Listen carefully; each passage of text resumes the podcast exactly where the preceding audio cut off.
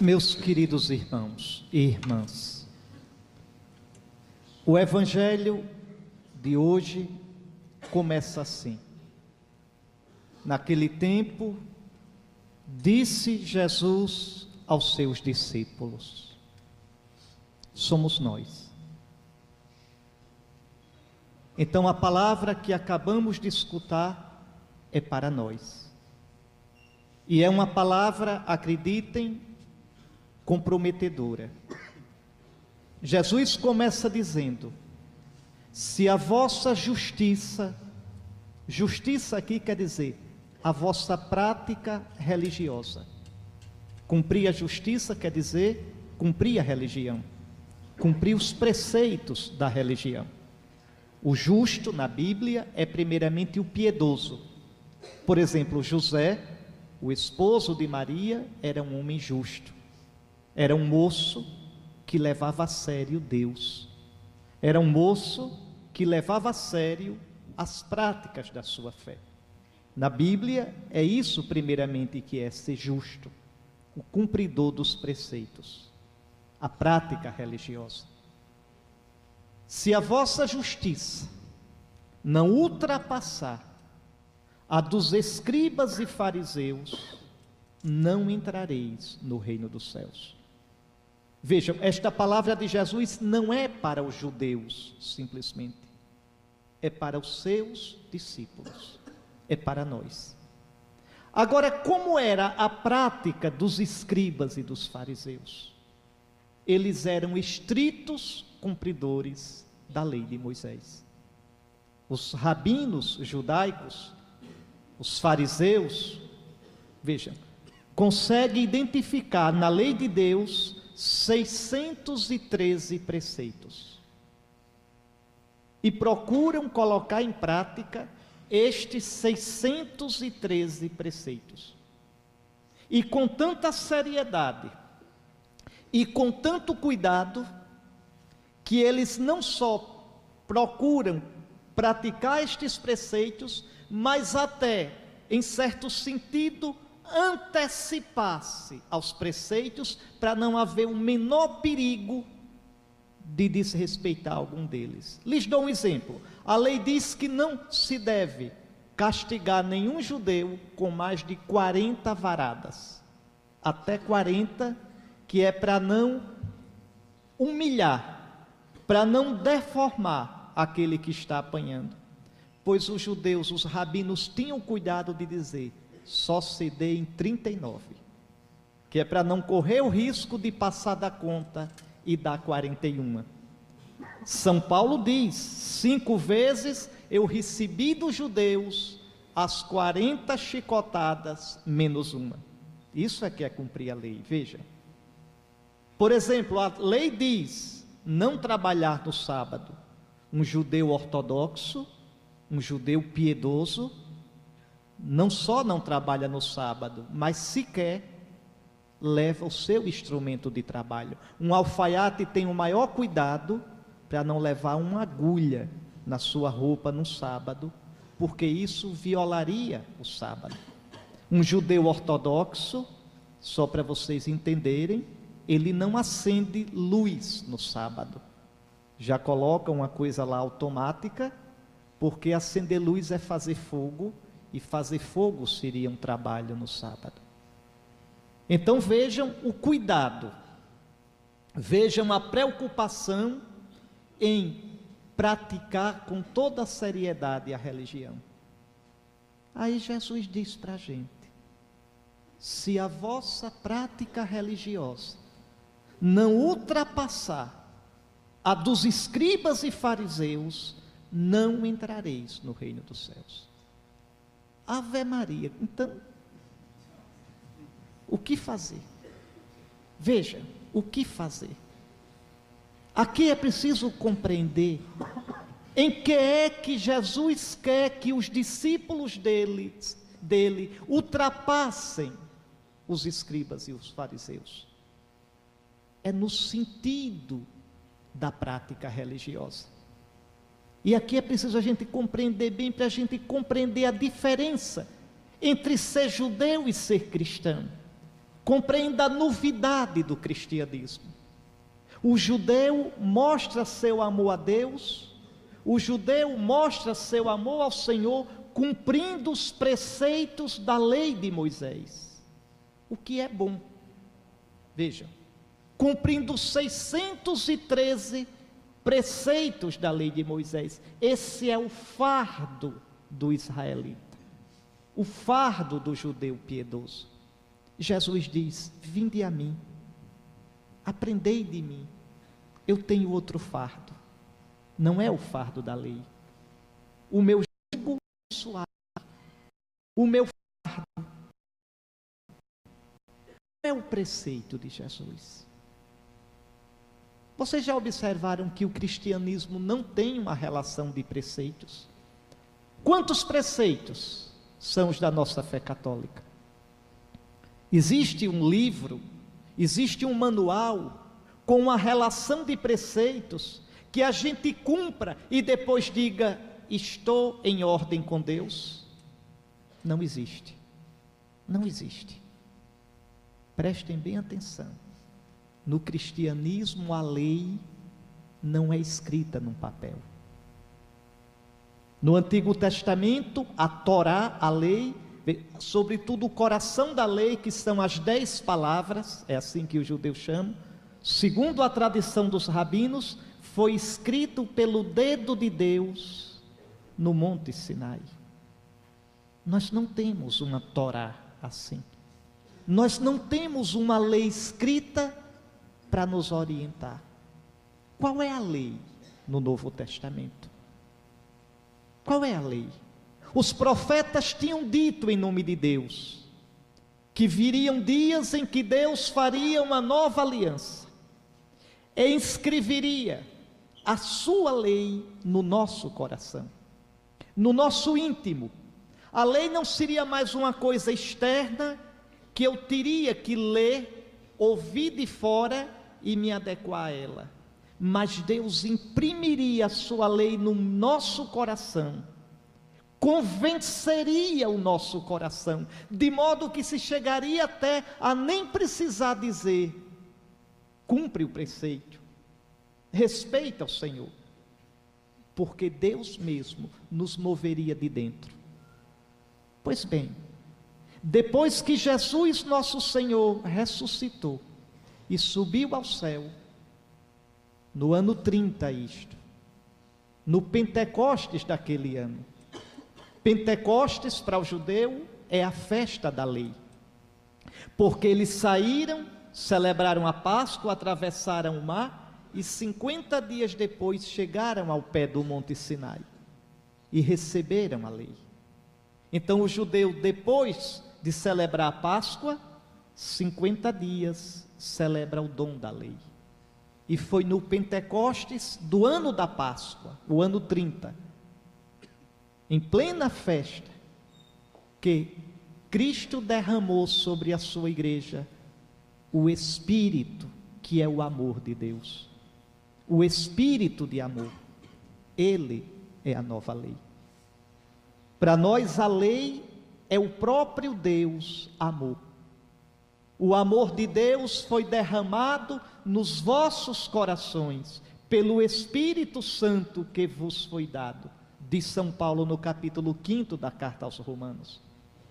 Então vejam, a lei de Deus não é mais, não se trata mais de preceitos. A lei de Deus é o Espírito de Cristo em nós, Espírito de amor. E o que faz este Espírito? Ele nos dá os sentimentos de Cristo.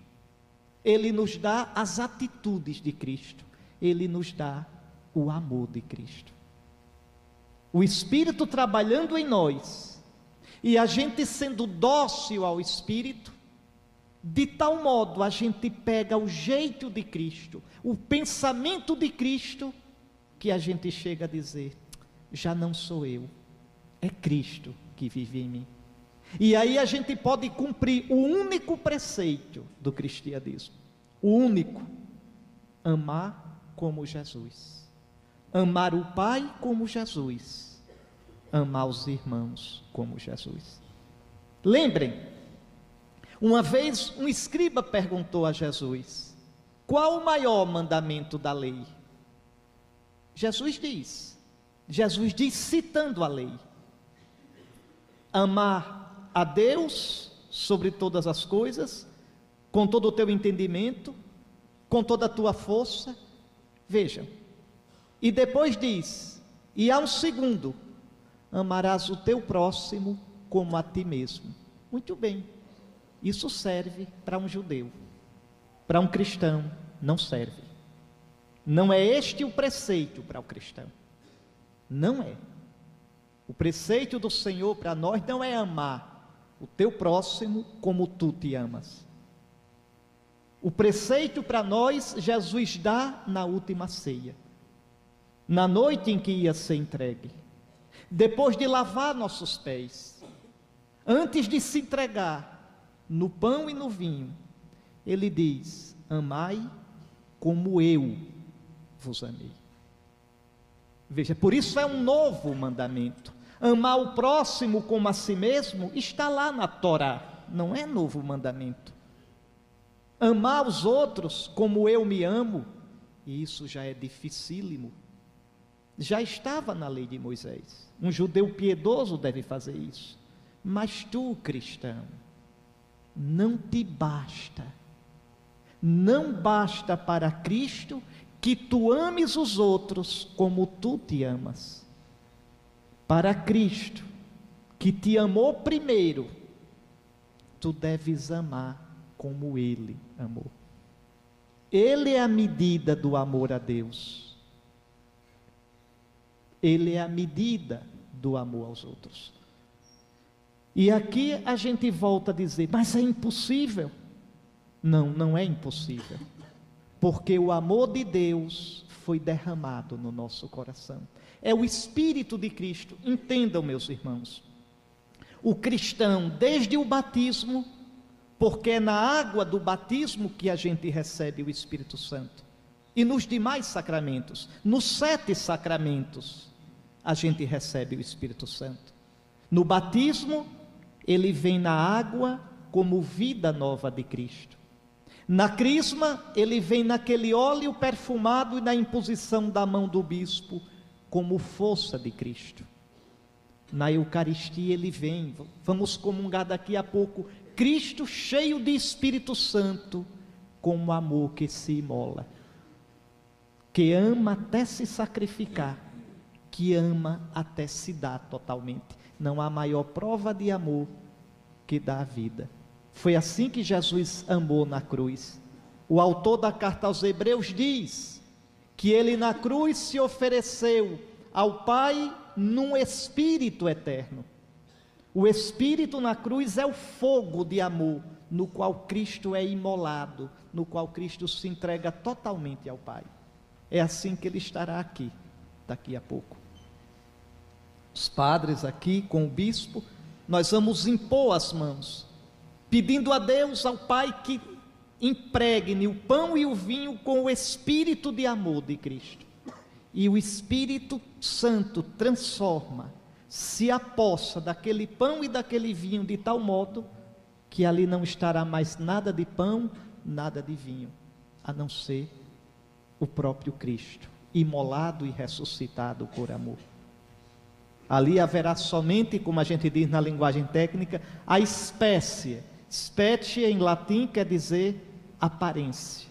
A aparência de pão, a aparência de vinho. Mas é Cristo cheio de espírito de amor. Cristo amante, Cristo se dando por nós. A gente comunga para receber o Espírito de Cristo. A a presença sacramental termina assim que eu comungo. Então o que ficou? O espírito de amor, que me dá a capacidade de me entregar como Cristo se entregou, de amar como Cristo amou, de fazer a vontade do Pai como Cristo fez. Do mesmo modo, sacramento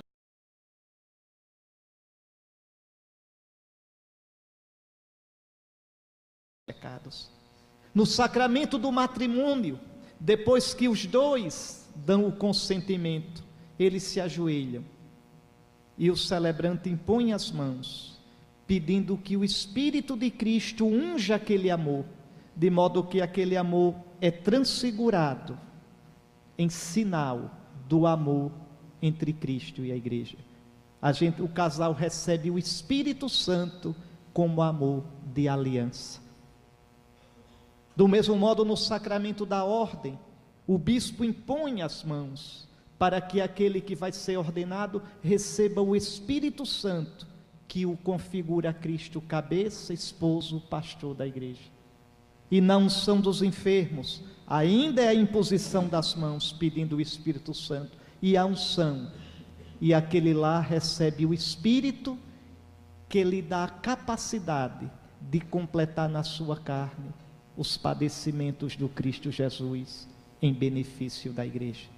Vejam, o cristão vive no Espírito de Cristo. O cristão vai sendo cristificado pelo Espírito de Cristo. É o Espírito de Cristo a lei no Novo Testamento. É o Espírito de Cristo. E olhem que é uma coisa dinâmica. Por isso, Jesus começa hoje e no Evangelho de amanhã vai continuar dando exemplos. Ele diz: Ouvistes o que foi dito na lei de Moisés: Não matarás. O judeu não mata e está satisfeito. Jesus nos diz: É muito pouco, não basta. O Espírito de Cristo, o Espírito Santo, tem que nos levar muito além. Não basta não matar tirando a vida quem chama seu irmão patife, está matando o irmão. Quando você diz aquilo lá é um doido, dali não vem nada que preste, nem escute, tu mataste o teu irmão. Quando tu diz aquele é um idiota, dali não vem uma opinião que vale a pena. Quando você diz, para mim é como se não tivesse vivo, eu não lhe dirijo a palavra, tu és homicida, tu mataste o teu irmão. Vejam, no cristianismo, segundo Cristo, o amor é dinâmico. Porque e a medida do amor é Cristo. Digam, quando nós vamos amar desse jeito? Ele te amou primeiro.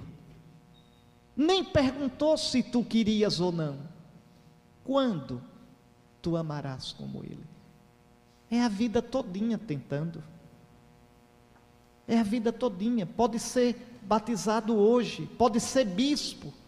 É a vida todinha tentando. Diante dele somos todos discípulos. Diante dele nenhum de nós é perfeito.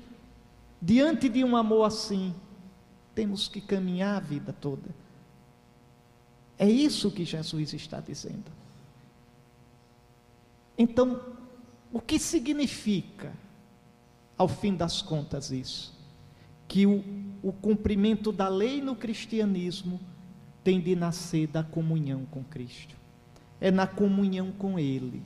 É rezando, meus irmãos. É escutando a palavra dEle. É olhando Jesus. É colocando o nosso coração juntinho do coração dEle. Vinde a mim, aprendei de mim. Que a gente entra nessa dinâmica do amor de Cristo e a gente vai se tornando cristão. Foi isso que os santos fizeram. Vejam, é por isso que os santos são tão diferentes uns dos outros. O que é que eles têm em comum? A paixão por Jesus. Santa Teresinha dizia que quem ama não sabe calcular. Dizer quem ama quer dizer quem é impulsionado pelo espírito de amor. No cristianismo, toda vez que vocês ouvirem falar em amor, pensem Espírito Santo. O amor em Deus é, não é uma coisa. Em nós, o amor é um sentimento. Em Deus, o amor é uma pessoa. É o Espírito Santo. Por exemplo, olhe quando Jesus diz: Como o Pai me amou, eu também vos amei. Como é que o Pai amou Jesus? No Espírito Santo.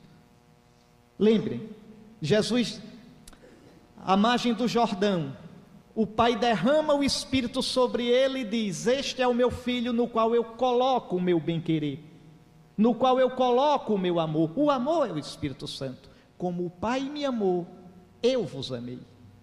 Como o Pai me amou no Espírito, e no Espírito é que Jesus se fez homem. No Espírito, Jesus foi ungido para começar a missão pública. No Espírito, Jesus foi ressuscitado. Na força do Espírito Santo. Como o Pai me amou, eu vos amei.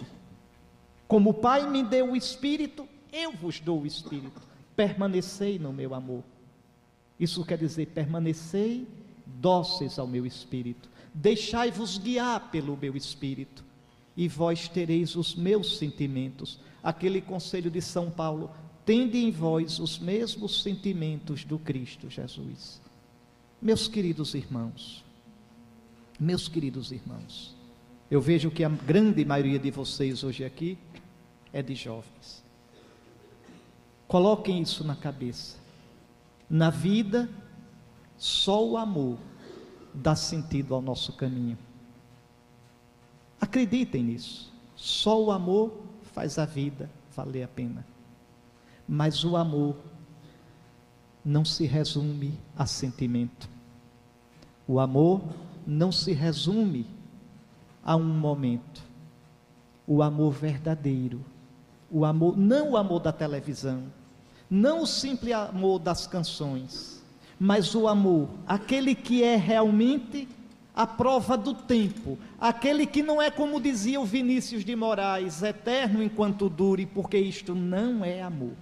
Eterno enquanto dura é a paixão, que é feito a pororoca, vem de repente e leva tudo que tem na frente e vai-se embora. Isso não é amor. O amor é perene. É tão perene que vocês, quando namoram e dizem assim: Eu te amo.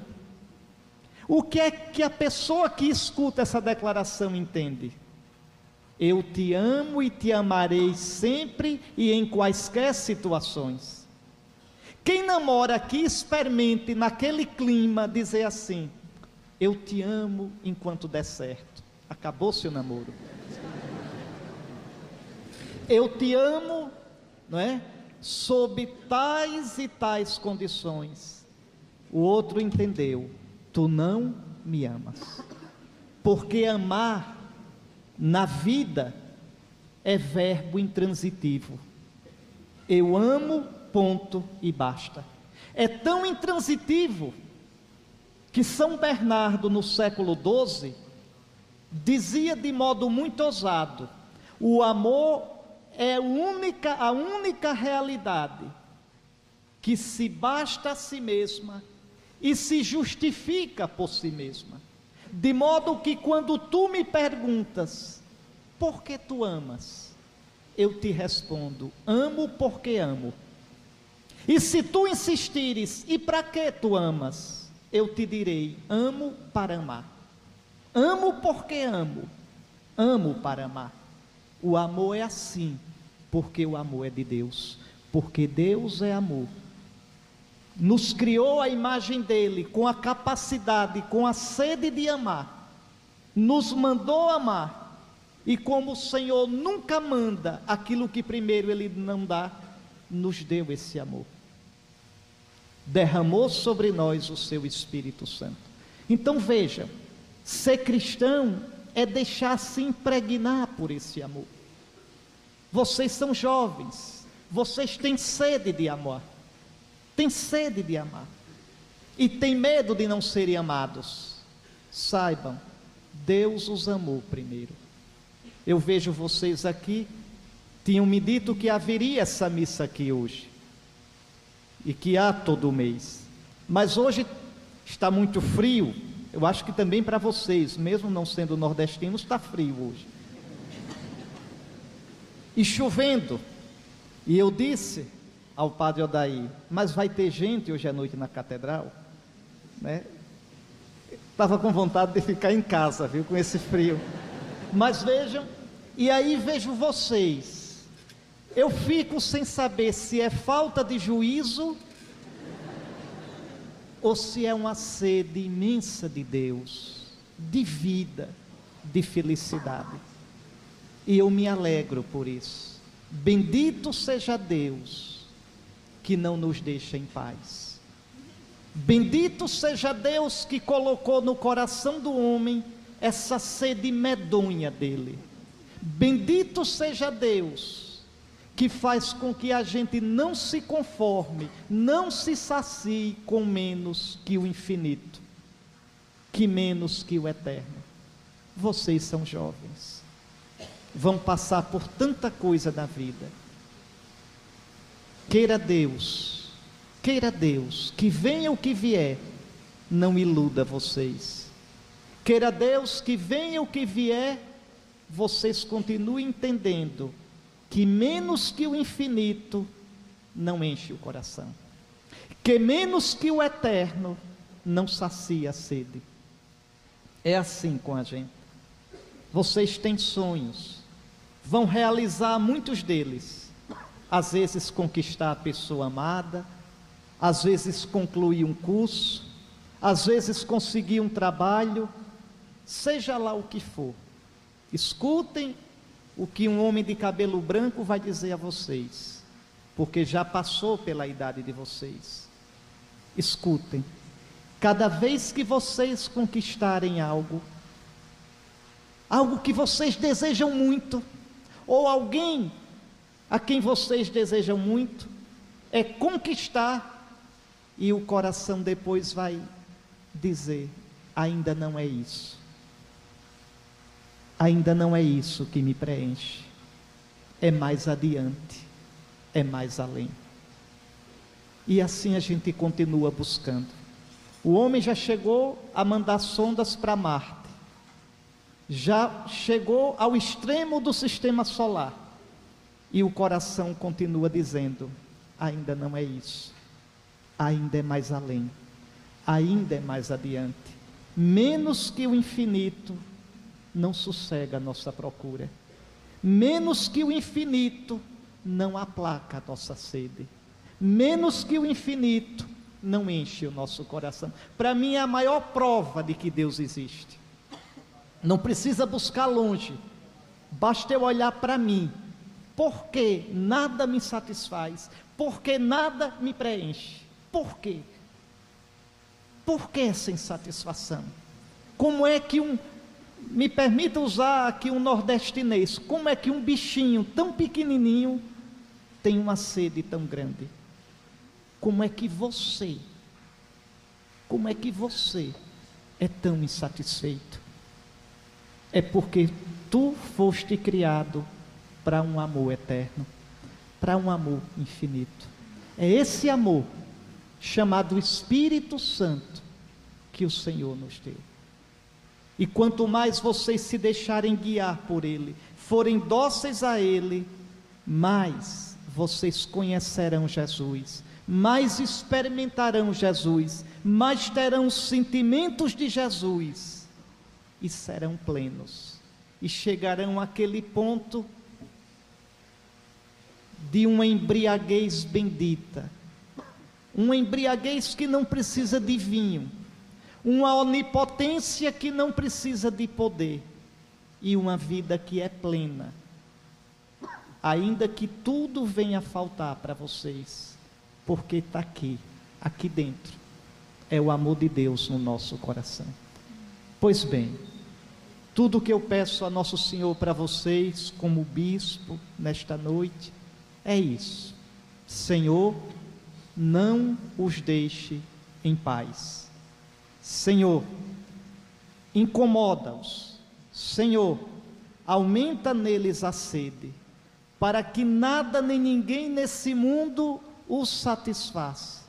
E assim eles corram sempre para ti, e em ti encontrem a vida de verdade, e encontrando, encontrando a vida, vivam uma vida que vale a pena nesta vida e seja semente de eternidade para o mundo que há de vir. Amém.